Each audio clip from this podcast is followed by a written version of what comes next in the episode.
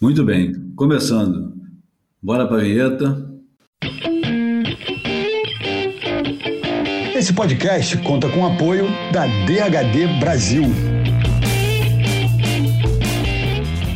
Bem-vindos ao Boia número 128. Podia ser um especial de Natal, mas não será. Mas de certa forma também será.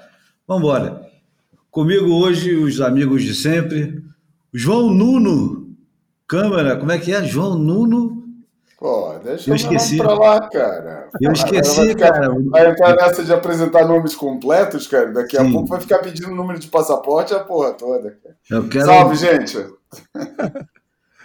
Sejam bem-vindos a mais uma. A mais uma falar... Agora você vai ter que revelar o nome completo, cara. Vai, que eu já tô pronto com o meu aqui, cara, com o meu exótico nome aqui, porra.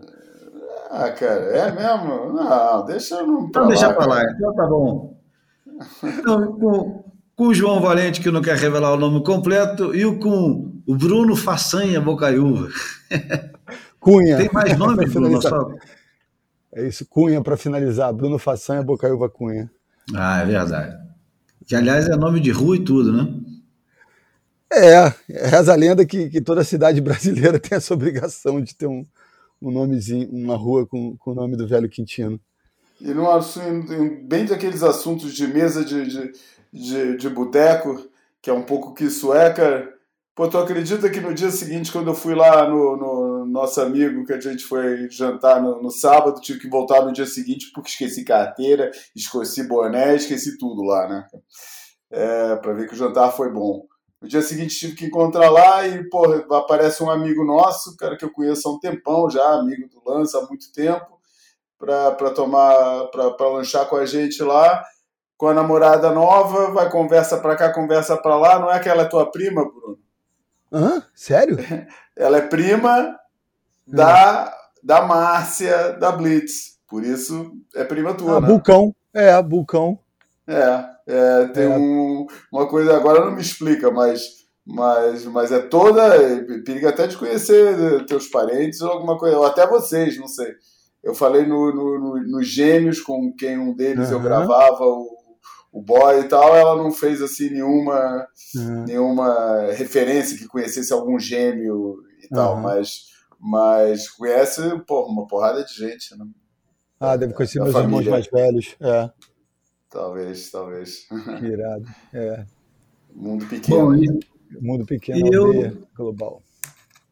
E eu sou o Júlio Adler e nós vamos começar o Boia hoje com a música sugerida pelo João. Vamos com The American Negro, do Adrian ou Adrian Yound.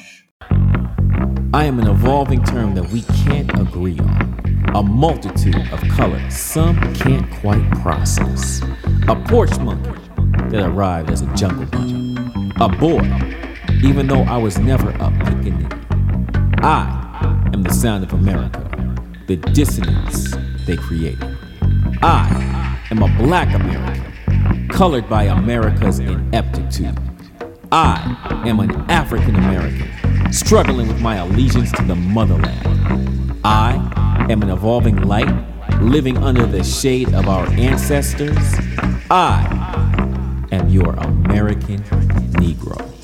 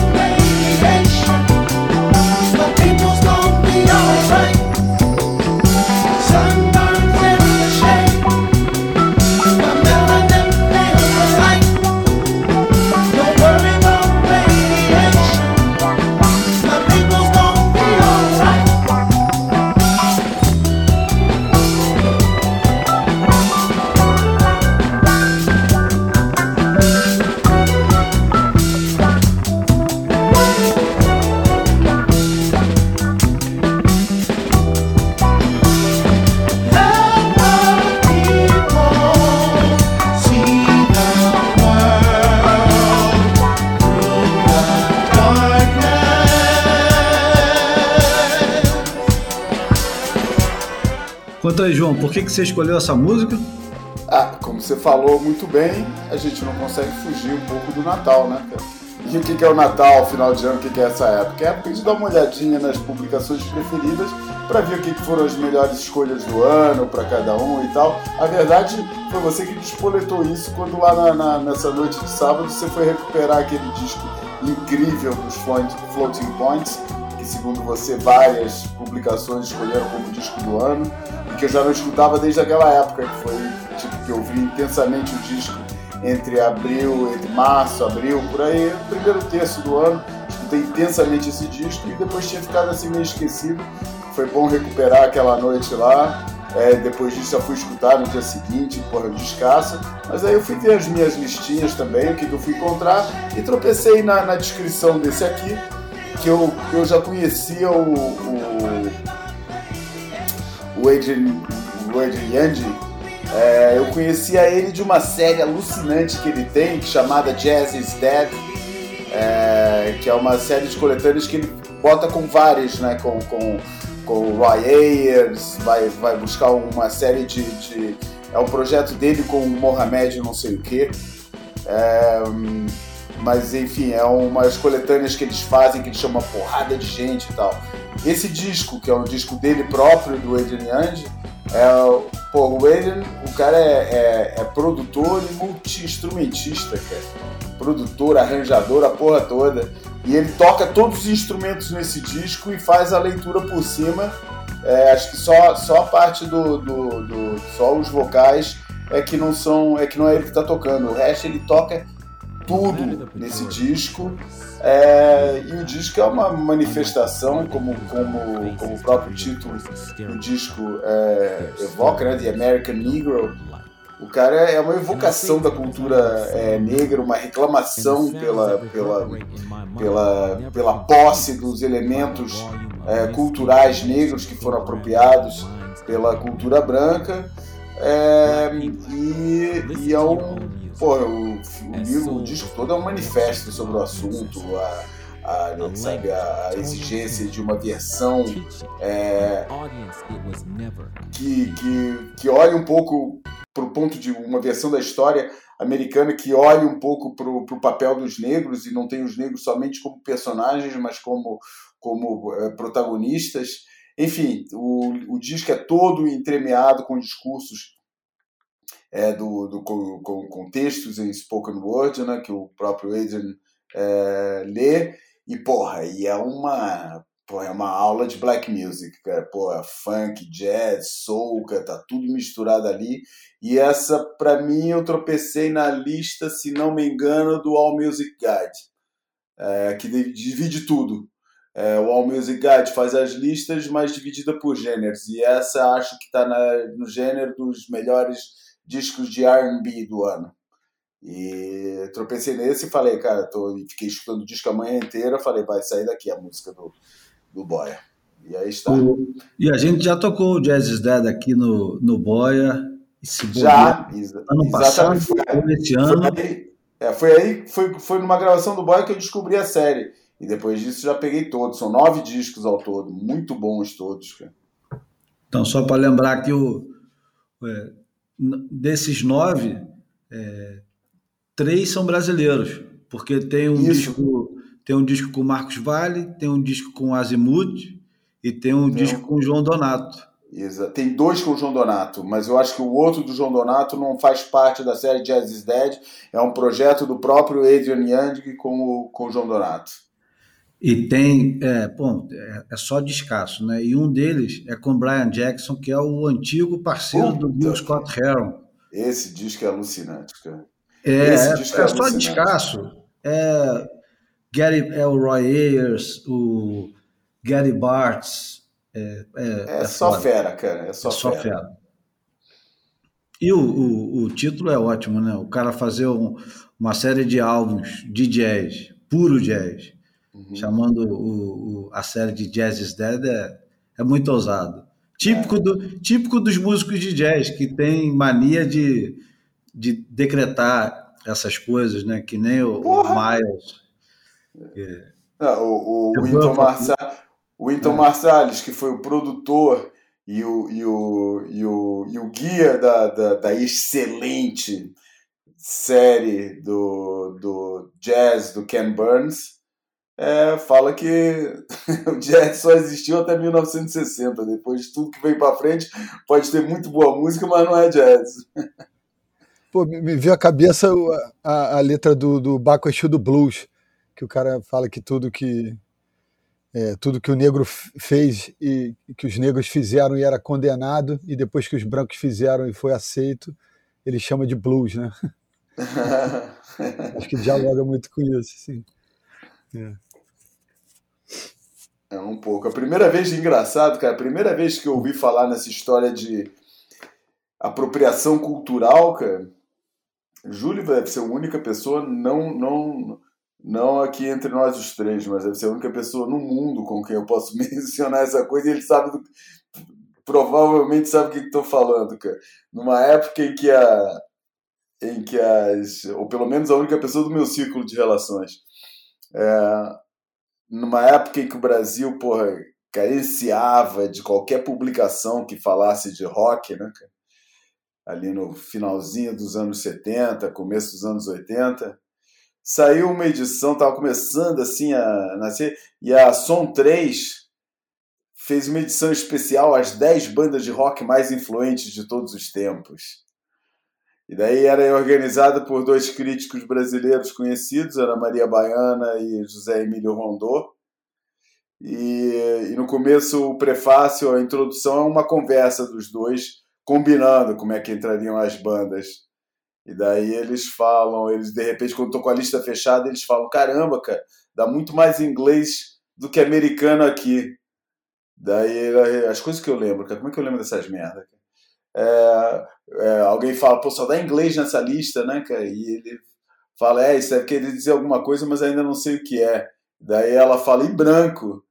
Daí o cara fala, é, mas isso é o rock and roll é a história da maior, da maior apropriação cultural da, da, da da história. Eu falei, caramba, o que, que isso queria dizer? Né? Naquela época não tinha Google para a gente fazer pesquisa dessas merdas. Né? Aquilo ficou um pouco a, apropriação cultural. Eu comecei né, a entender um pouco as coisas, mas é engraçado como é que uma publicação tão insignificante, tão mal feitinha, tão coisa deixou, pô, para mim eu li aquilo, li e relia vezes sem conta, cara.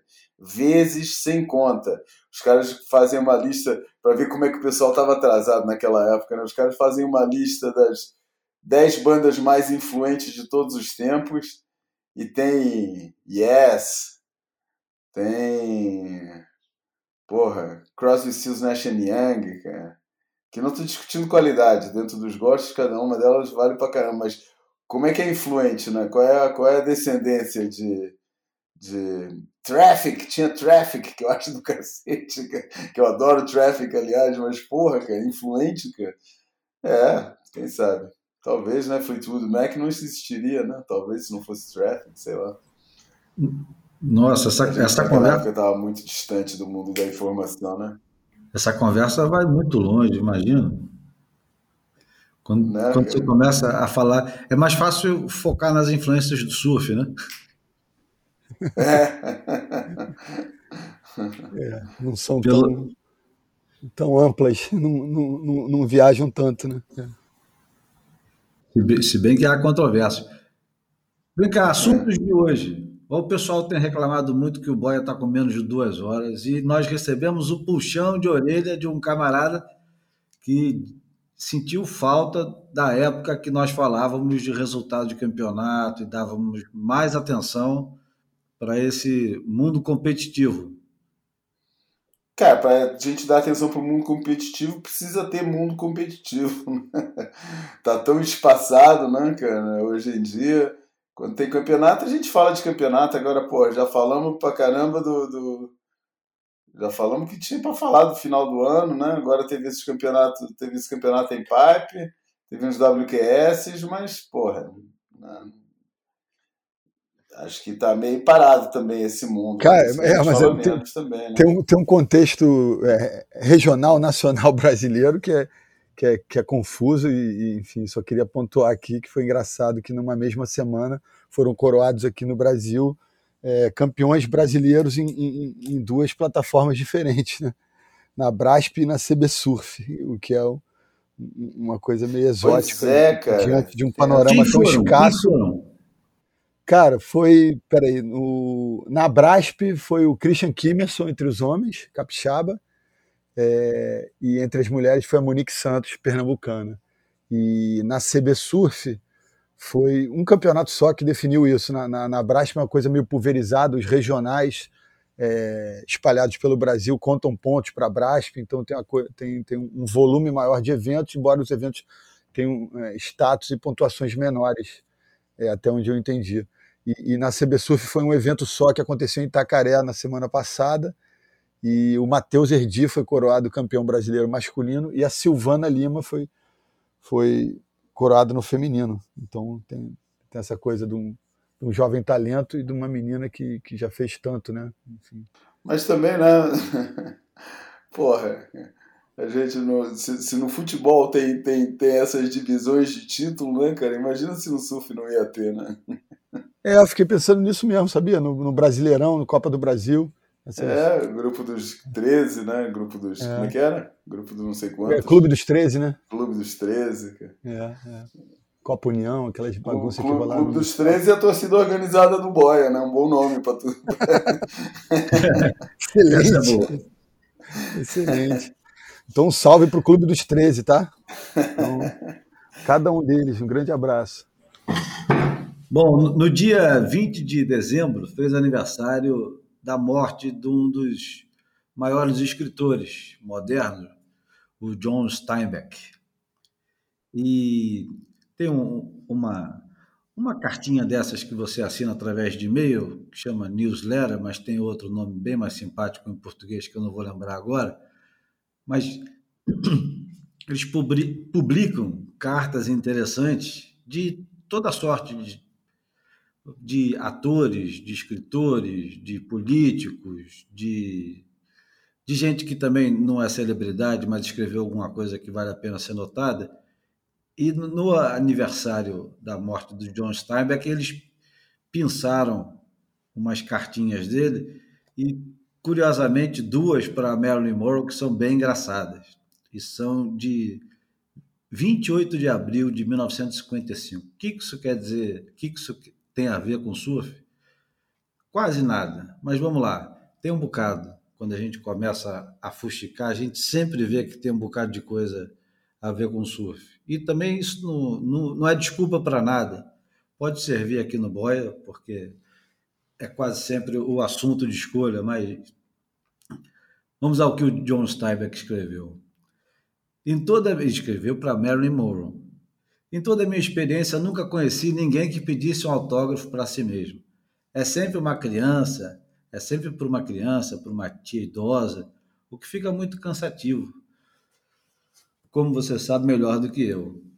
É, portanto, com certo enjoo que lhe digo que tem um sobrinho, cunhado, que mora em Austin, Texas. Desculpa. Cujo nome é John Atkinson. Ele está com o pé na porta da puberdade e esse é apenas um dos seus problemas. Você é o outro. Eu sei que você não é feita de um, um pó celestial, mas ele também não. A sugestão de que você tem funções normais iria chocá-lo profundamente, e não serei eu quem dirá a ele. Em uma recente viagem ao Texas, minha esposa cometeu o erro fatal de dizer a John que eu tinha conhecido você. Ele realmente não acredita, mas seu respeito por mim aumentou até mesmo por mentir sobre isso. Agora me pedem todo tipo de favores idiotas, então não hesito em pedir um para você. Você poderia enviar a ele, aos meus cuidados, uma foto sua, talvez em estado de espírito pensativo, de menina, autografada a ele, pelo nome indicando que você está ciente da sua existência. Ele já é seu escravo. Isso o faria meu. é, se você fizer isso, Vou enviar-lhe uma chave de convidado para a entrada feminina do Fort Knox. E, além disso, vou gostar muito mais de você. Isso ele escreveu. É, e é curioso que logo em seguida ele escreve assim: uma tragédia, e isso é uma Antes, antes de, de continuar a ler, que eu acho que vale a lida, é para você que já teve o, o seu dever de casa comido pelo cachorro, você vai ver que não foi o primeiro. O John Steinbeck escreve para Marilyn Monroe. Uma primeira, uma pequena tragédia se instalou. Não sei se eu te contei. Meu cachorrinho Setter, deixado sozinho uma noite, fez confete de cerca de metade do meu livro, of Mice and Men, ratos e homens, de ratos e homens, dois meses de trabalho para fazer de novo. Isso me deixa revoltado. Não havia outro esboço. Eu estava muito bravo. Mas o pobrezinho pode ter agido de forma crítica. Eu não queria estragar um bom cachorro por causa disso. Não tenho certeza se isso é bom. Ele só levou uma surra normal com seu mata-moscas de punição.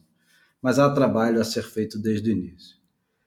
Enfim, eu, eu achei por bem contar, é, ler essas duas cartinhas. A Marilyn Monroe, como vocês sabem, é, teve namorados famosos no meio do surf, frequentou Malibu na época de ouro de Malibu. Então tem, tem lendas e, e lendas que são mais lendas e outras que se aproximam muito da verdade. E o John Steinbeck é, é um dos camaradas que melhor escreveu sobre a Califórnia do início do século, né? Do, meados do, do século XX. Não é isso, João? Já é. leu alguma coisa dele? Li o Rato de Ratos e Homens, li Um Deus Desconhecido e li o As Vinhas da Ira, cara.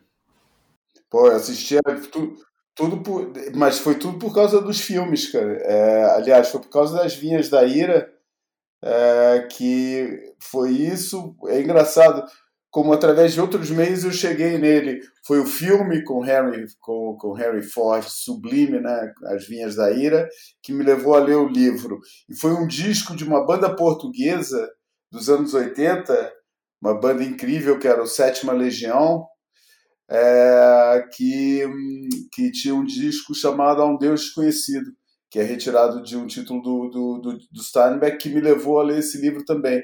E o Rato e Homem foi na, foi na esteira. O que meu pai tinha lá em casa.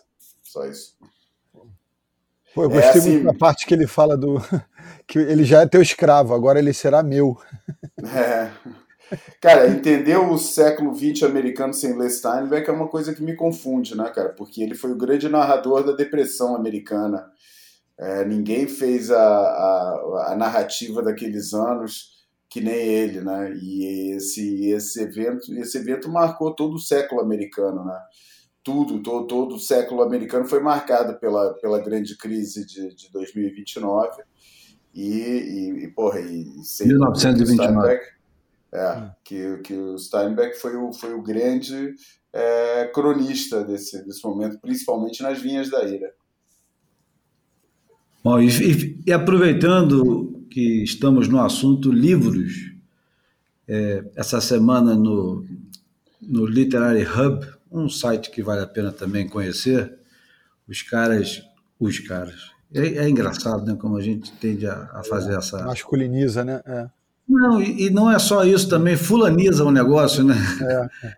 o, um escritor chamado Michael Bourne escreveu sobre a origem dos presentes de Natal. E, e não por acaso, ele chama a responsabilidade da origem dos presentes de Natal para a década de 1820, vejam só, quando o Natal ainda era, escreve ele, uma, um dia de festa e observância religiosa as editoras ajudaram a criar o conceito de dar como presente livros produzidos em massa, que naquela época eu acho que você não tinha muitos objetos produzidos em massa e muito menos objetos é, que podiam ser considerados presentes, né? E os livros é, foram os primeiros grandes presentes de Natal, porque nessa época eles começaram a observar que a venda aumentava, então eles começaram a fazer compilações de poesia, começaram a fazer compilações de contos, começaram a fazer é, edições especiais para crianças, para adolescentes, e assim começa essa zona do caralho que se tornou as, os presentes de Natal, a compra dos presentes e essa, essa loucura que nós somos escravos, né? Somos todos. Ninguém escapa dessa merda. Você também, que está dizendo, eu não, você também. Você precisa comprar presente de amigo oculto, dar presente para o seu irmão, para sua mãe, para o seu filho, seu primo, enfim. E o Boia pensando em você que está sem ideia de presente, que já passou pelo Natal, inclusive, se está escutando mais tarde, vamos dar sugestões de livros. Eu, eu, vou começar já, porque o Bruno não sabe que ele ia ter que fazer a sugestão de Bruno, eu vou começar pelo Bruno. Ah, legal. Eu tô aqui, tava, enquanto você falava, eu fiquei olhando para minha parte da minha estante de livros aqui.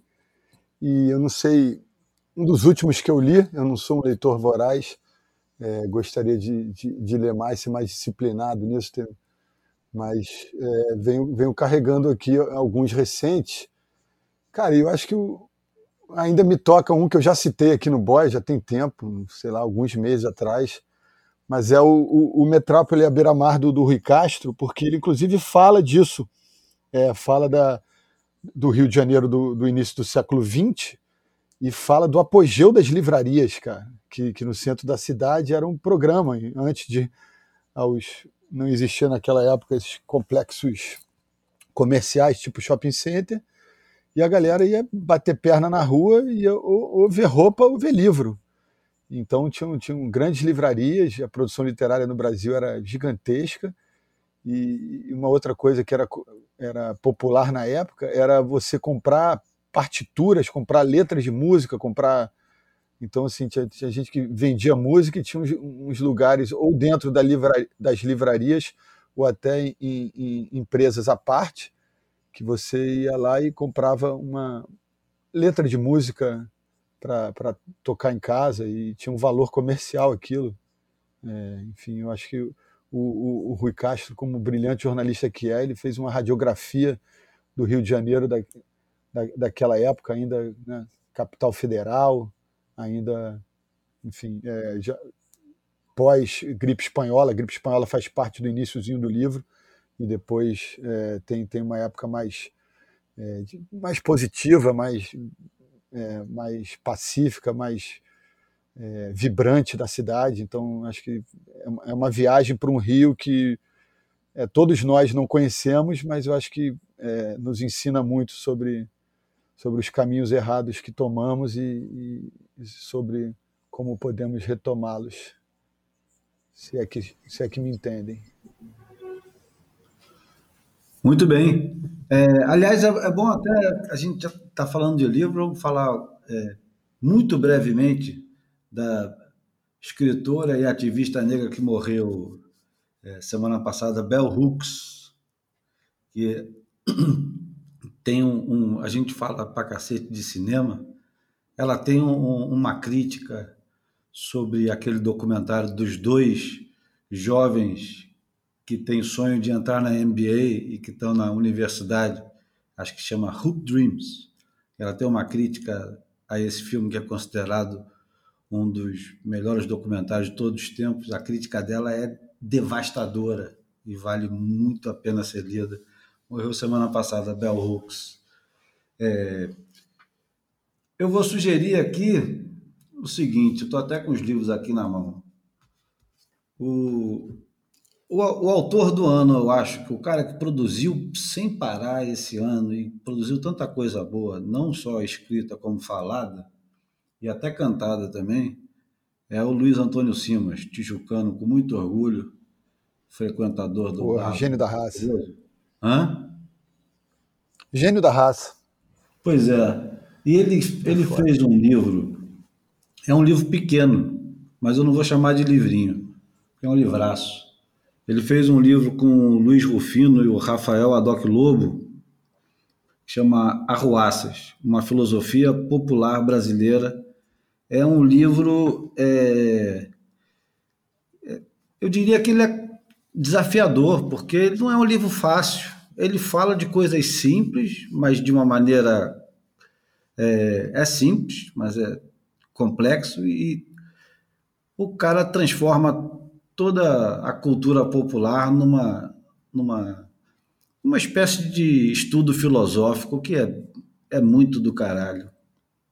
O outro livro que eu sugiro é o livro do Julian Barnes, O Pedante na Cozinha, a experiência de um camarada que é, começa a, a, se aventurar pela cozinha, muito parecido com quase todos nós que passamos pela pandemia e acabamos é, enredados em, em, YouTube, livros e receitas de, de, link e dicas e o cacete a quatro, e, e quase nos tornamos gourmets e gourmands. E pronto, mais um livro, Malaguetas, Malagueta, Perus e Bacanaço, do João Antônio, um, um escritor paulista que morou muito tempo no, no Rio e teve toda a sua obra relançada pela Cosac Naif. Dá para achar isso aí na, na, na estante. Isso aí tudo você acha na estante virtual, com exceção do, do Arruaças, e, e pronto, minhas dicas de Natal. E é engraçado, não falei de nenhum livro de surf, mas se eu pudesse recomendar um livro para o senhor e a senhora comprar de, de Natal para presentear o seu filho, o seu pai, o seu primo que gosta de surf, eu ia sugerir para prestigiar o nosso querido amigo Reinaldo Andraus, o Dragão, e oferecer a, a grande história do surf brasileiro que o, que o Dragão está está escrevendo e já tem o primeiro volume, você acha também por aí, tem o próprio blog do Dragão. Procura pelo Reinaldo Andraus e História do Surf Brasileiro e você chega lá. E para terminar, aqui para o pessoal de Portugal, porque o, o Boia ele é um bocado ouvido aqui, eu sugiro, como sugeri ano passado, o livro do Ricardo Bravo sobre Nazaré, que tem a participação do João Macedo, Pedro Adão e Silva e o do João Valente. É a tua vez agora, João, contigo.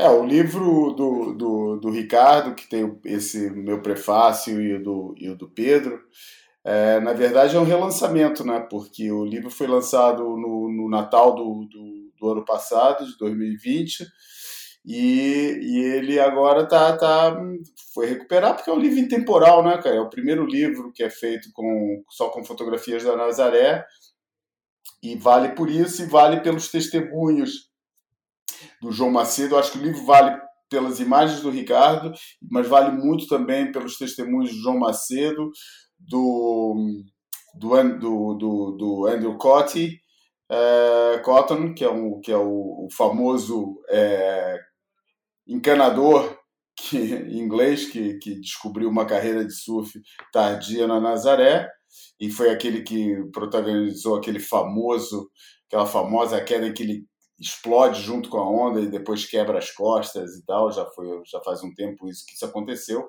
Hoje em dia ele está de volta e, e quase protagonizou esse ano de novo um, um, um dos momentos mais vistos aí, mais virais da Nazaré, que é quando ele dropa uma direita, não consegue fazer o resgate, perde a prancha, vai parar nadar ali no meio. Aliás, a gente falou disso no, no boia passado, né? Ah, é o caldo, é, né? É. Isso.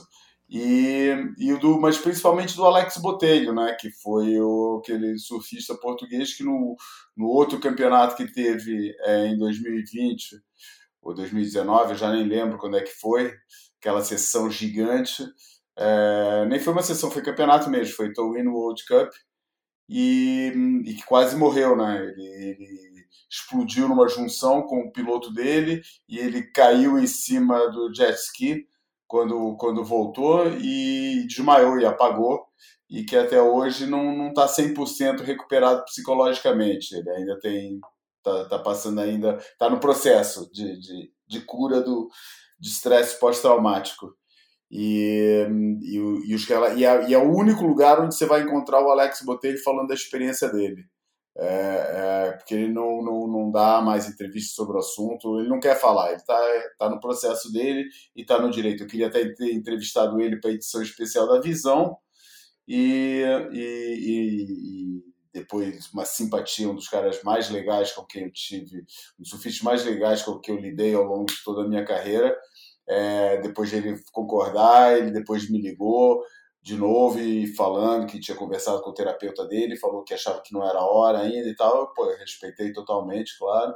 Mas aí, engraçado que ele, que nesse livro ele fez esse testemunho dele, está muito legal e vale a pena.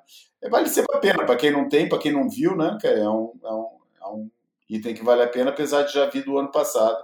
Mas, como eu falei, é um negócio meio temporal. Agora, é, o, o, recomendação minha, cara, é, porra, eu tentando me manter só aqui na, na área que nos interessa, eu, não, pode eu recomendaria o dois.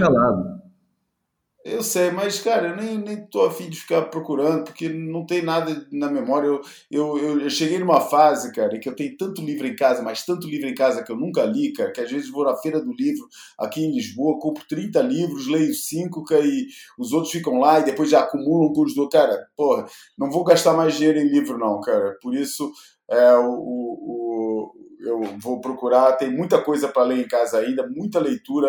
É, é, atrasada para fazer, cara. livros que eu comprei em viagem que eu acabei nunca lendo, cara, e agora estou numa fase de explorar esses.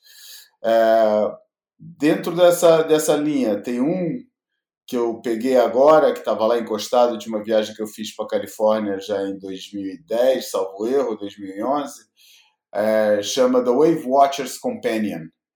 Um, eu não tenho aqui nenhuma, nenhuma coisa, mas rapidinho eu pego. Basicamente é um livro, e, e, é engraçado a gente falar sobre isso, porque já na, na, na edição passada do Boy a gente já tava, eu já estava falando que o meu interesse sobre ondas supera o interesse sobre o, sobre o surf, né? embora um esteja totalmente intimamente ligado ao outro. Mas o fenômeno das ondas é uma coisa que me interessa muito. É um, é um tema que, que, Aliás, não foi. Acho que não foi no boy, já estou confundindo tudo, cara. Acho que isso foi uma foi coisa que eu mesmo. falei. Foi no boy? Ah, então bom, já estou confundindo com, com o que eu estava falando, com o que eu falei lá, porque teve uma apresentação pública do livro do Ricardo na FNAC de Lisboa, numa das FNACs de Lisboa, e eu, e eu, e eu fui com. E eu, eu falei também um pouco sobre o assunto. Mas o fenômeno das ondas me, me atrai. Esse Wave Watchers Companion, que é um livro é, editado, é, editado pela Red Brain, e é um livro de, de Gavin Prater Pinney, um livro de 2010, e que ganhou é, o, o prêmio da, da Real Sociedade Winton, prêmio da Real Sociedade Winton para livros de ciência. No fundo, cara, é o livro assim mais completo que eu já vi, que eu já vi do ponto de vista científico sobre o fenômeno das ondas, onde o surf acaba por desempenhar um papel central, porque ele assume mesmo que o, o, o isso é, uma, é, um, é um fator interessante, cara. Em toda a história da humanidade, as ondas afastaram o ser humano é, os primeiros seres humanos que foram na direção das ondas foram, foram surfistas. Todos os outros, até os que tinham que lidar obrigatoriamente com elas, como os pescadores, e eu falo até dos pescadores, não só os pescadores normais, como os pescadores que objetivamente tinham que enfrentar as ondas, seja o pessoal da arte chávega em Portugal, que eram aqueles que tinham os barcos puxados pelos bois e entravam pela praia, por isso furando a arrebentação, seja os pescadores peruanos do Cabalito de Totora, seja os próprios pescadores polinésios que provavelmente descobriram o prazer de deslizar nas ondas quando foram pegar um, quando começaram a usar a, as ondas para passar para dentro das lagoas lá na, no Tahiti. É, todos esses, o primeiro gesto é, pô, deixa eu ver o que, que eu posso usar para, usando a força das ondas, evitar as ondas, entendeu? O que, que eu vou desenvolver aqui a nível de embarcação, a nível do timing, já que eu não posso evitar encontrar com elas, deixa eu ver como é que eu me livro delas rapidinho. Mas a primeira vez que o ser humano realmente procura as ondas, eu quero ir para lá, eu quero, eu quero caçar aquelas ondas. Meu, meu, meu objetivo é pegar aquela onda, foram os surfistas, né? E por isso é central. O surf desempenha um papel central nesse livro, pô, que é um livro delicioso, que narra histórias desde a mitologia é, em torno das ondas até a, a, as leituras tecnológicas, aborda todo tipo de ondas, pô, e são incríveis, porque na verdade as ondas são o fenômeno mais presente no universo inteiro, né? Som, luz, tudo é tudo é, é através se comunica através de ondas.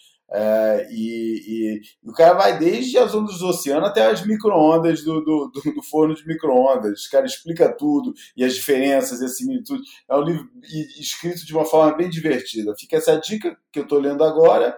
Para além disso, dois livros que a gente já falou muito recentemente aqui no Boia. Um, o último livro do Andy Martin, o Blood, Sweat and Surfing. Não, Surf, Sweat and Tears do Andy Martin sobre o surfista inglês de linhagem nobre Ted Dearhurst, uma história incrível. Eu ainda não li, mas conhecendo bem a escrita do Andy Martin, tanto do Walking on Water como do Stealing the Wave, porra, não imagino nada, nada menos que excelência, né? Porque ele é um jornalista daquela escola inglesa que, porra, que tem uma, um, uma capacidade descritiva e todo aquele aquele wit inglês que é impagável. É, e o outro, pô, sem dúvida, que é o, a coletânea de, de, de escritos do Steve Passman, né? Esse aí eu botei aí, ver se alguém, se algum Papai Noel, se o Papai Noel vai ser bonzinho comigo e vai me oferecer aí a, a compra antecipada do, do desse livro. E, e, enfim, eu deixei a dica, eu não fui explícito, não. Me perguntaram o que você quer de presente, eu falo, escuta o boia. Porque assim eu ganho dos dois lados, né? Ganho um ouvinte mais, ganho mais um ouvinte e ainda ganho o livro. O cara pode falar, prefiro a forca.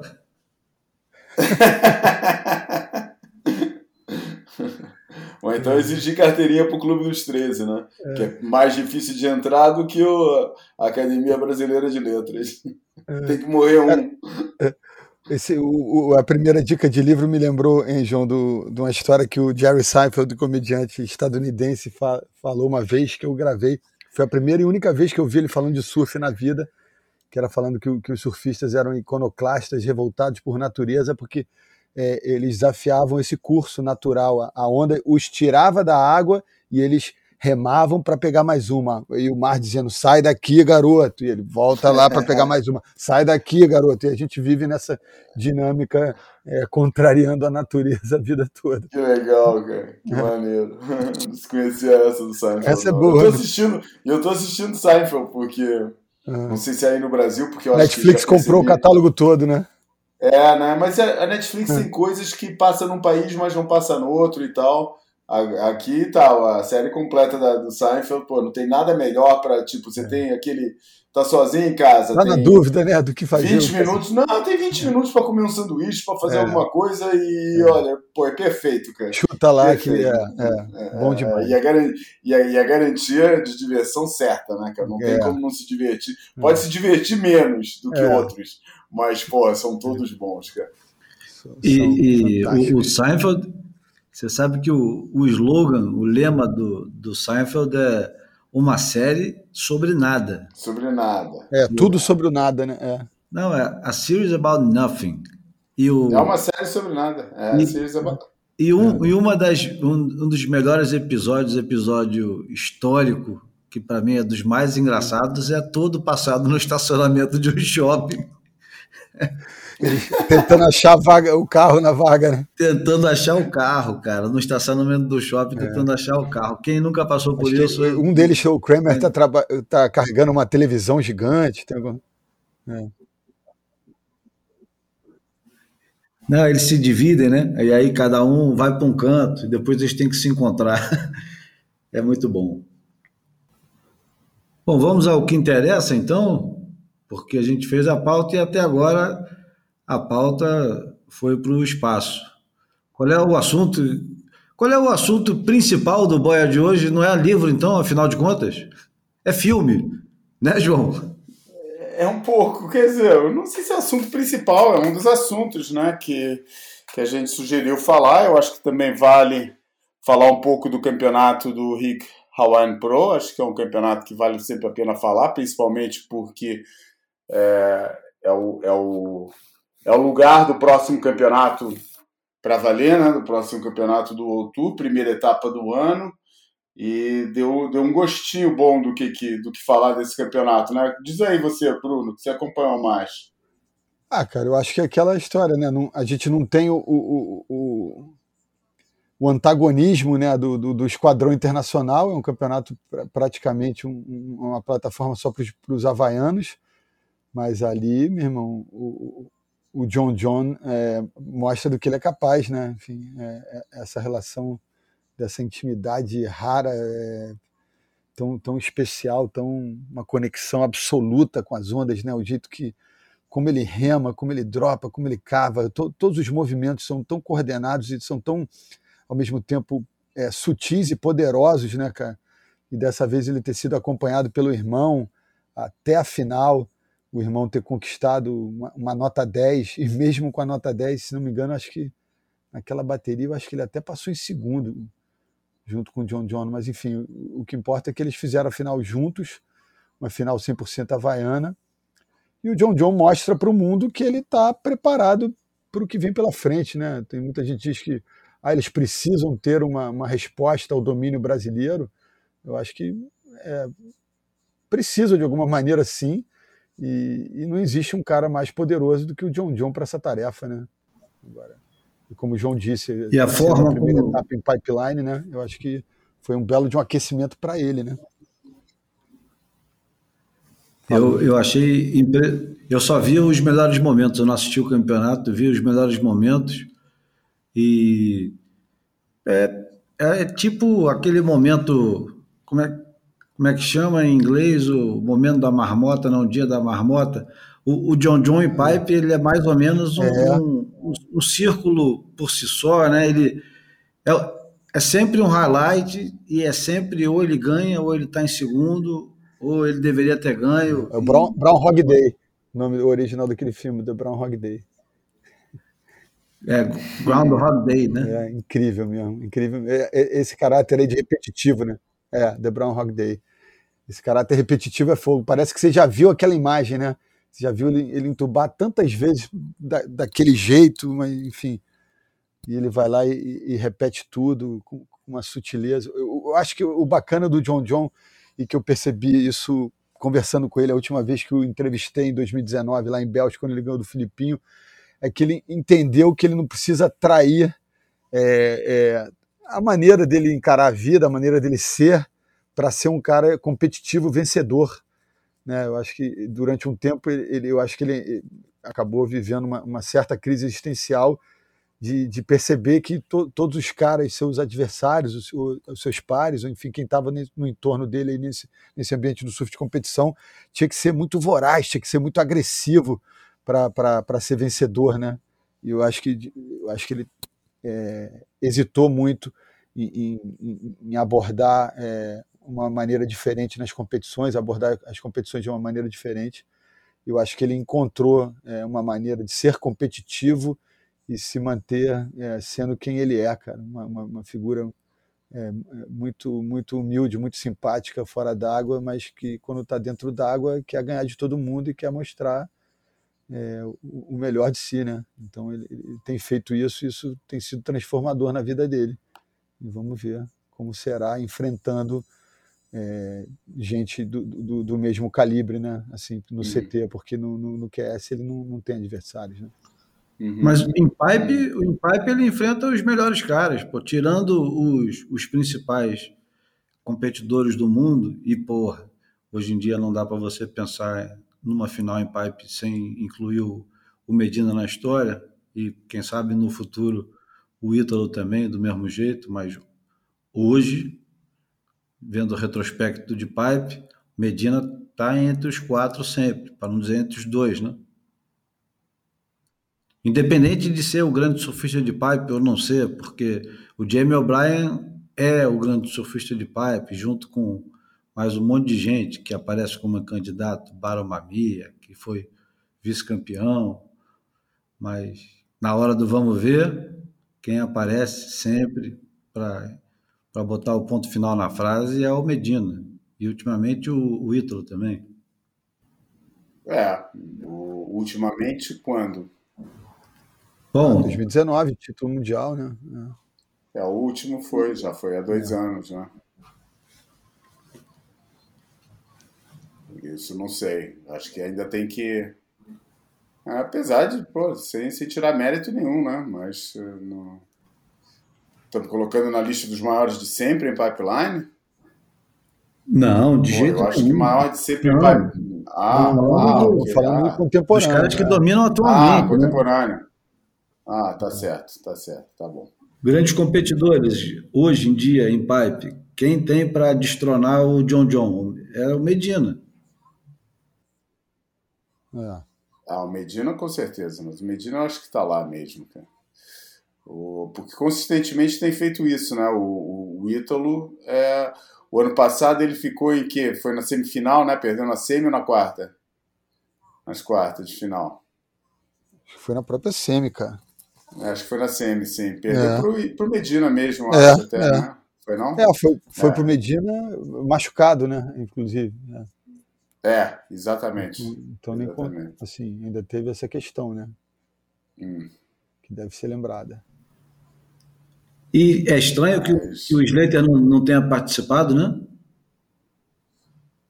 É, acho bem estranho. Porque ele tem casa ali pertinho, em Pupuqueia, né? Ah, e, e, ele se coloca em vários momentos, né, né, né, né dessas férias, desses momentos livres, ele está sempre por ali, né? Se ele não está na Indonésia, na Califórnia, ele está ali.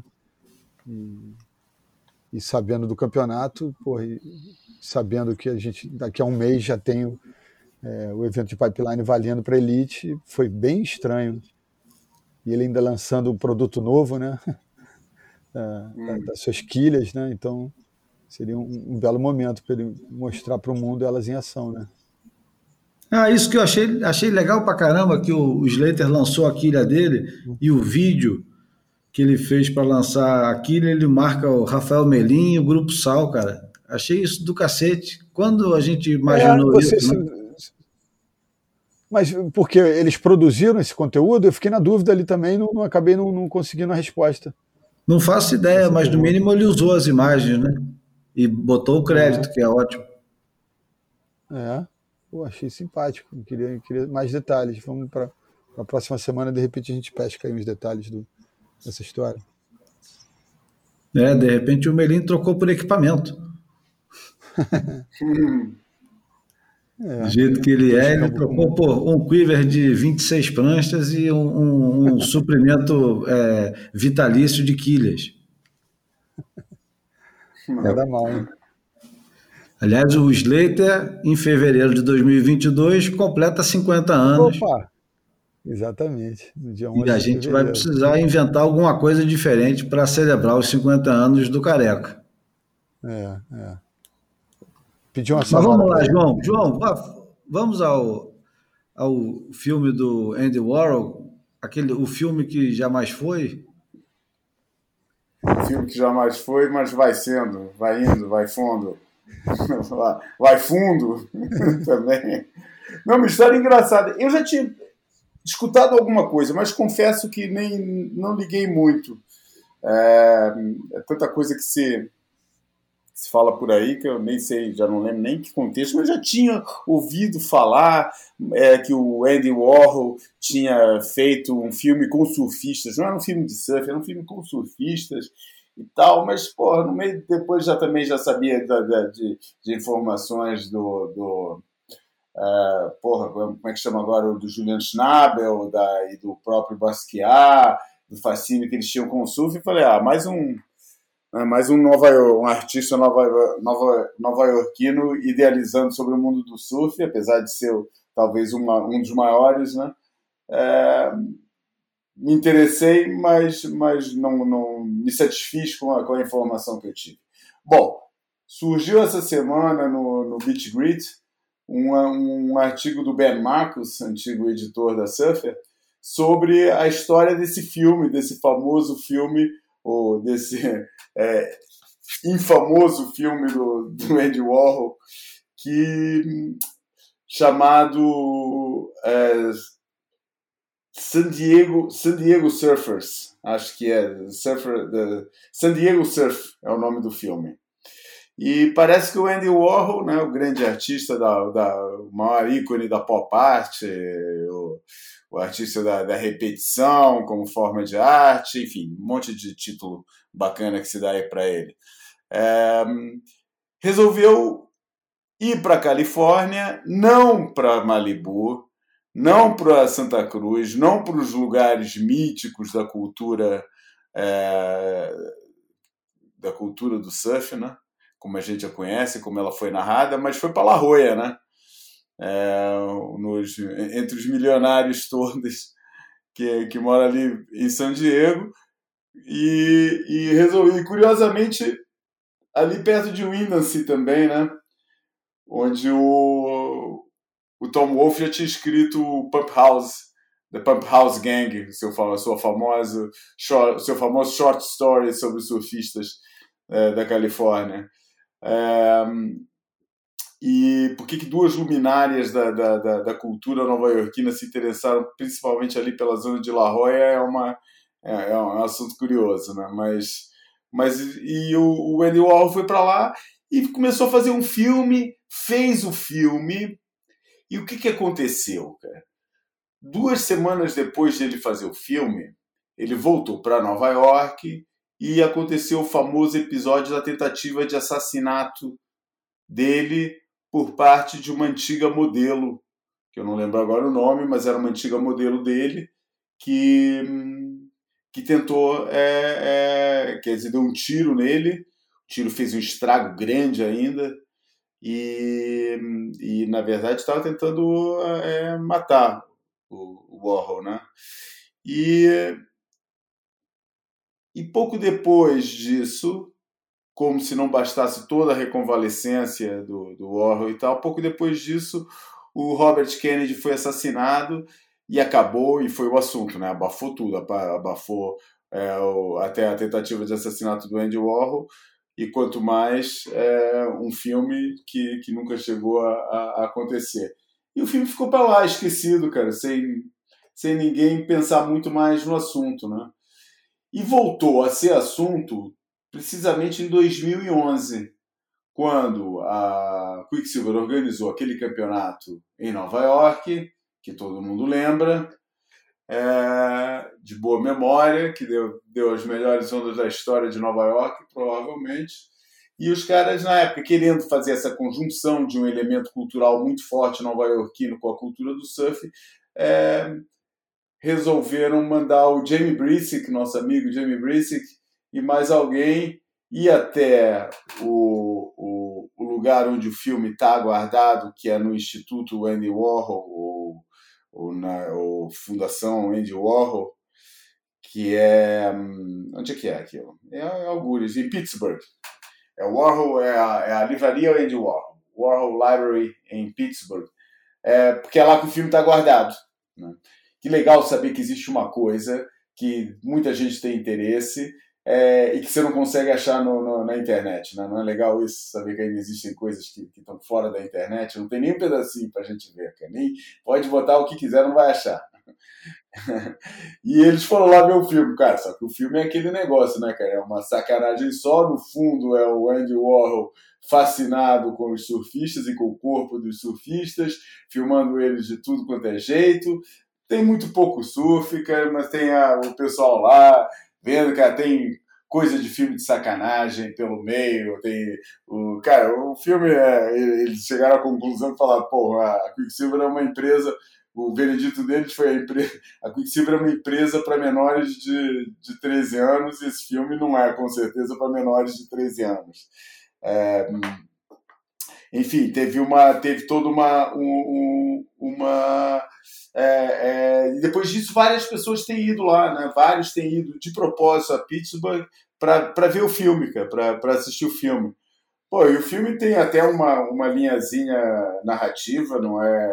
Apesar de ser, deve ser feito, imagino eu, ou seja, feito muito com aquela história do, do, do cinema cinema verdade, né, dos anos 60, que eles adoravam, o Warhol principalmente adorava é, trabalhar com isso mas, mas enfim, tem uma, tem, uma, tem uma linha narrativa aqui. Você segue um casal que está indo para lá, ele está assumindo, o homem do casal está assumindo a sua homossexualidade, a mulher não está nem aí para o assunto, é, e vai para lá e começa, enquanto o homem vai descobrir a sua nova sexualidade, a mulher começa a explorar a sua antiga sexualidade junto dos surfistas locais, acaba tudo numa grande sacanagem.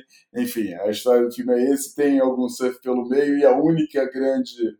É, é, a única grande é, elemento é, é, é, a conjunção desse universo, né, cara? Tipo, um dos artistas mais famosos do século com o mundo do surf, né?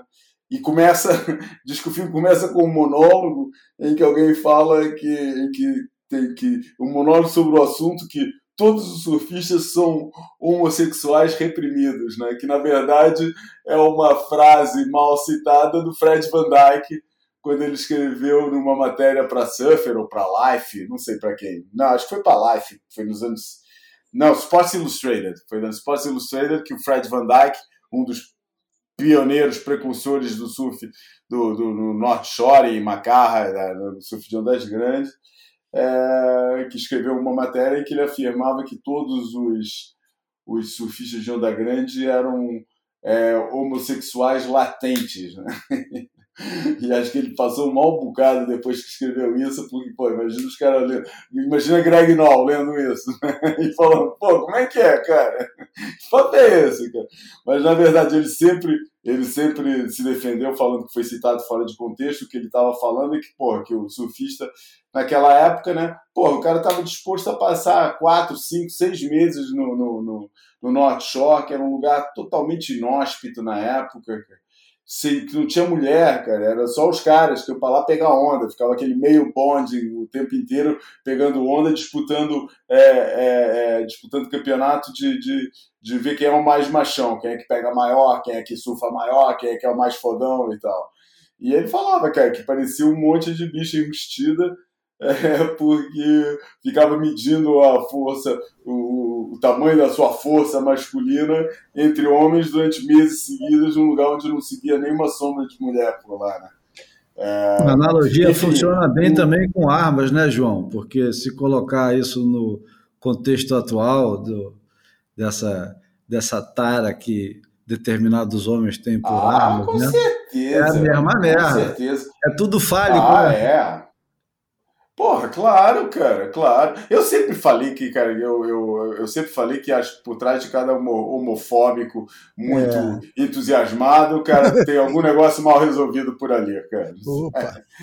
É, é que nem aquele, é que nem aquela cena do, do que, que para mim até acabou suando a clichê pra caramba, aquela cena do American Beauty, né?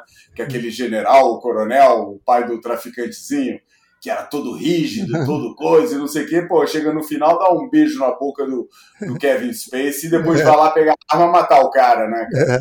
É, é, aquele cara que quer matar o objeto do seu Para ele é mais fácil é. matar o objeto do seu desejo do que assumir, do que assumir os é. fantasmas que estão por ele, né? É. Por isso eu, eu acho que por trás de todo esse cara, esse homofóbico, é. eu não suporto o gay. Falei, porra, cara, mas como é que eu. Por que, que o, o, é. o fato dele ser gay, deixar, o que, que se te incomoda na tua vida, cara? Porra, cara. Entendeu? Mas os caras são tão é. assim, eu falo, hum, alguma coisa aí não tá bem resolvida, não. Prato cheio de van. É. Porra, um cara que tá resolvido com a sua sexualidade vai ficar se preocupando com a dos outros, cara. Porra, é esquisito pra caramba, cara. Eu, pra, me faz uma confusão da porra essa merda, mas enfim. É. Mas é, é, engraçado. Vale a pena ler o texto, tem lá umas imagenzinhas, tem algumas coisas. O texto está no Beach Grid, escrito pelo Ben Marcos. Ele conta melhor a história, com muito mais detalhes e tal. A luta dele para chamar, para procurar o filme, para tentar achar. E é, é, um, é um momento interessante é um momento interessante de, de conjunção entre dois mundos que raramente se tocam. Com essa, com essa intimidade toda. É, e que já tinha acontecido, né? Porque o, o, o Julian Schnabel, né? Que é também um dos maiores pintores da segunda metade do século XX, é um cara muito, não, esse pega onda mesmo, né? Amigão do Herbie Fletcher, é, e, e, pega onda mesmo. E é muito legal o que ele fez Acho que não sei se não foi o único filme que ele dirigiu, agora não tenho certeza, posso estar falando cagada. Mas eu tava, tinha ideia que é o único filme que o Julian Schnabel dirigiu foi o Basquiat, sobre o Jean-Paul Basquiat. E, e Jean-Michel, Jean-Michel. Jean-Michel, Jean-Michel. Jean-Paul é o Belmondo. é, o, o, que ele que ele usou o surf de um jeito muito legal no filme, né? Porque era o sonho do, do, do Basquiat, talvez influenciado pelo Schnabel, né? Que foi também um dos grandes, um dos seus mentores, um dos seus padrinhos, né? É, mas ele era fascinado com o negócio do, do, do surf. Aliás, a última imagem do filme é uma onda, salvo erro, até uma daquelas tiradas das sessões do Freeride, porque é o Rabbit, acho, né, em pipeline, pipeline gigante e que ele olha assim para o céu e fica vendo as imagens do, do de pipeline no céu de, de Nova York. Cara. São umas metáforas assim legais de um filme bem legal. O filme, o filme Basquiat é bem legal, vale a pena ver. Se botasse a musiquinha do almanac agora no fim, ficava um almanac invertido, né? é pois é, não, a gente, a gente faz isso. A gente coloca o, a, a, vinheta do almanac no final, então. Então bora. Almanac flutuante. Bom, e a, e a imagem falada temos também? Bom, vamos falar do campeonato, vamos aproveitar dar um mote para a imagem falada e falar do tubo do, do, do Ivan Florence. Então vamos lá, o para a vinheta. Fotografei você na minha Rolleiflex.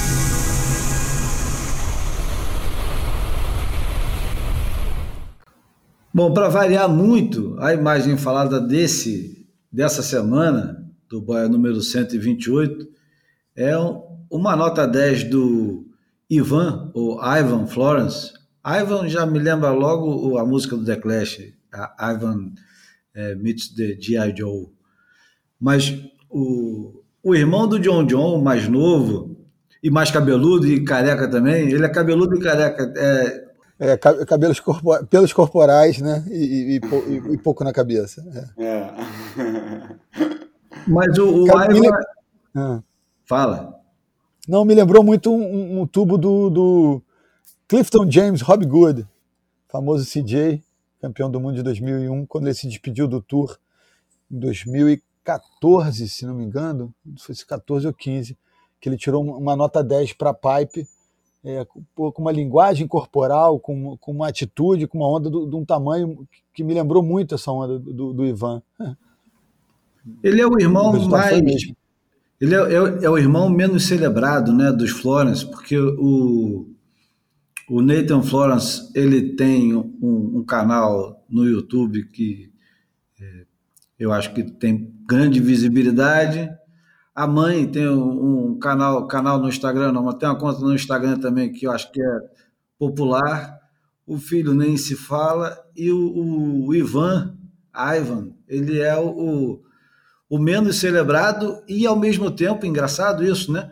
Ele, ele é considerado o, o mais talentoso dos irmãos, porque ele anda muito bem de skate, cada vez é, parece melhor como surfista, mais à vontade e finalmente agora fez uma final com o irmão dele em pai, porque ele dedica tanto tempo, né?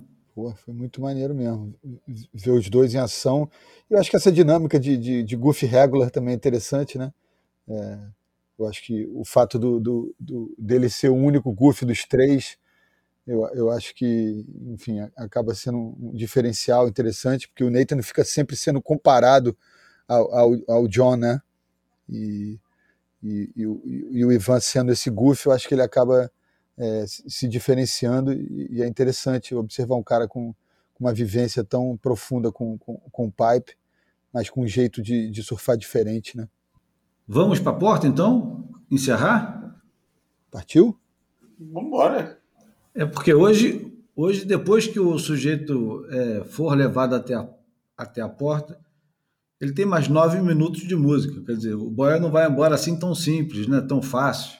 O boy ainda, se, ainda vai se arrastando por mais nove depois que termina.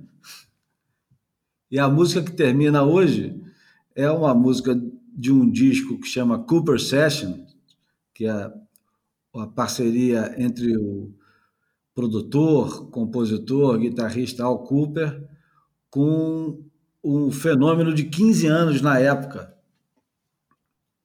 É, Shuggy Otis, que era filho do, do bluesman Johnny Otis. E é um álbum que eu, eu, não sei se ele é muito conhecido, porque o Al Cooper tem um outro álbum chamado Super Session com Mike Bloomfield. Michael Bloomfield.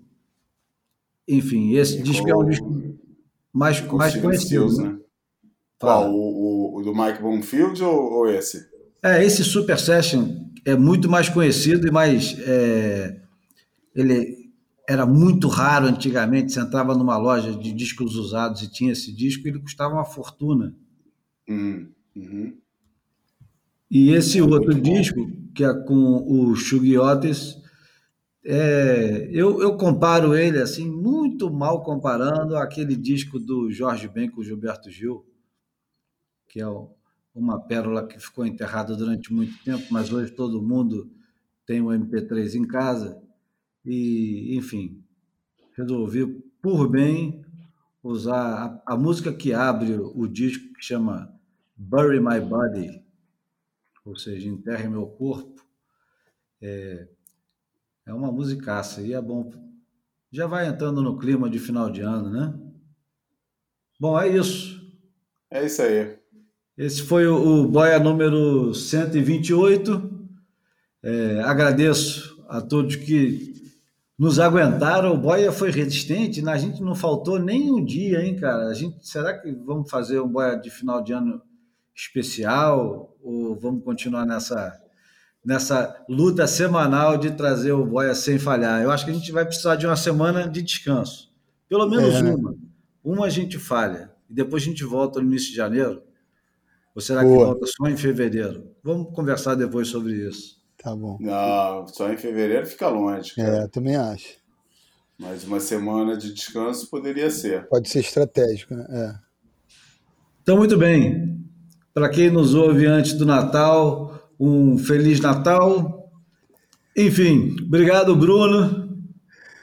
Valeu, valeu, Júlio, valeu, João, valeu, queridos ouvintes, por tudo de bom nessa, nessa fase do ano, das vidas e bola para frente. Obrigado, João. Valeu, galera. Bom Feliz Natal para todo mundo. Porra, que o 2022 nos traga um ano mais tranquilo também para para geral, para ver se essa porra dessa pandemia acaba de uma vez, ou pelo menos a gente aprende a lidar com ela de uma forma mais racional. E tudo de bom para todo mundo, a gente tá, segue, segue junto. Então vamos embora. Esse foi o Boia número 128. Terminamos com Bury My Body ao Cooper Otis. Até semana que vem. Ok.